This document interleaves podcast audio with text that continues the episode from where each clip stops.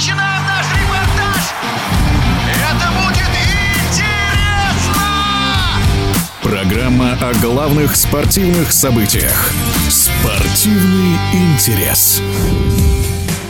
Сборная России по футболу в целом может занести себе в актив первую осеннюю сессию отборочных матчей к чемпионату мира 22 года. Две победы над Кипром и Мальтой и боевая ничья с Хорватией. Таким получился дебют нового главного тренера сборной Валерия Карпина. Напомним, что Карпин возглавил команду чуть более месяца назад после отставки Станислава Черчесова. Своим мнением относительно дебюта Карпина у руля сборной поделился с нашей радиостанцией заслуженный тренер России, обладатель Кубка страны Дмитрий Хамуха. Дебют Карпина я оцениваю с точки зрения результата положительно.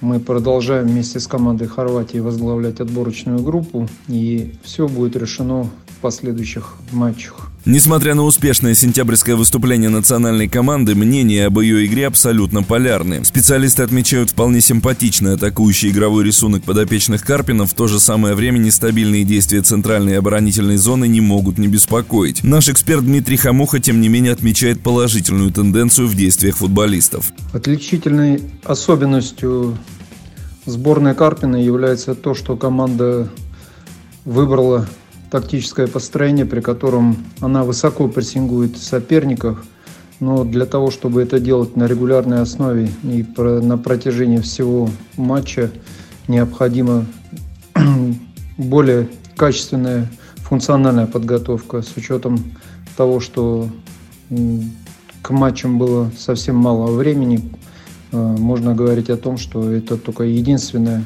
пока на сегодняшний день отличительная черта. Через месяц футболистам сборной предстоит провести еще ряд встреч за путевку на чемпионат мира, который пройдет будущей зимой в Катаре. Игры со Словакией и Словенией, безусловно, могут стать определяющими. Пожалуй, по результатам этих поединков можно будет сделать более детальный анализ игровых тенденций национальной команды России. Наш эксперт Дмитрий Хамуха порассуждал на тему необходимой тактико-технической работы и функциональной подготовки сборной России. При подготовке к матчам отборочного раунда можно говорить только о том, что ведется такти, так, тактико-техническая подготовка э, к непосредственному сопернику.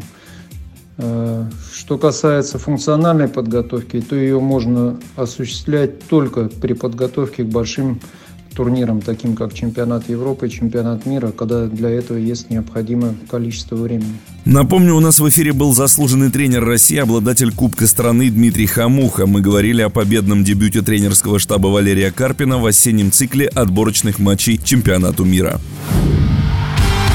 Спортивный интерес.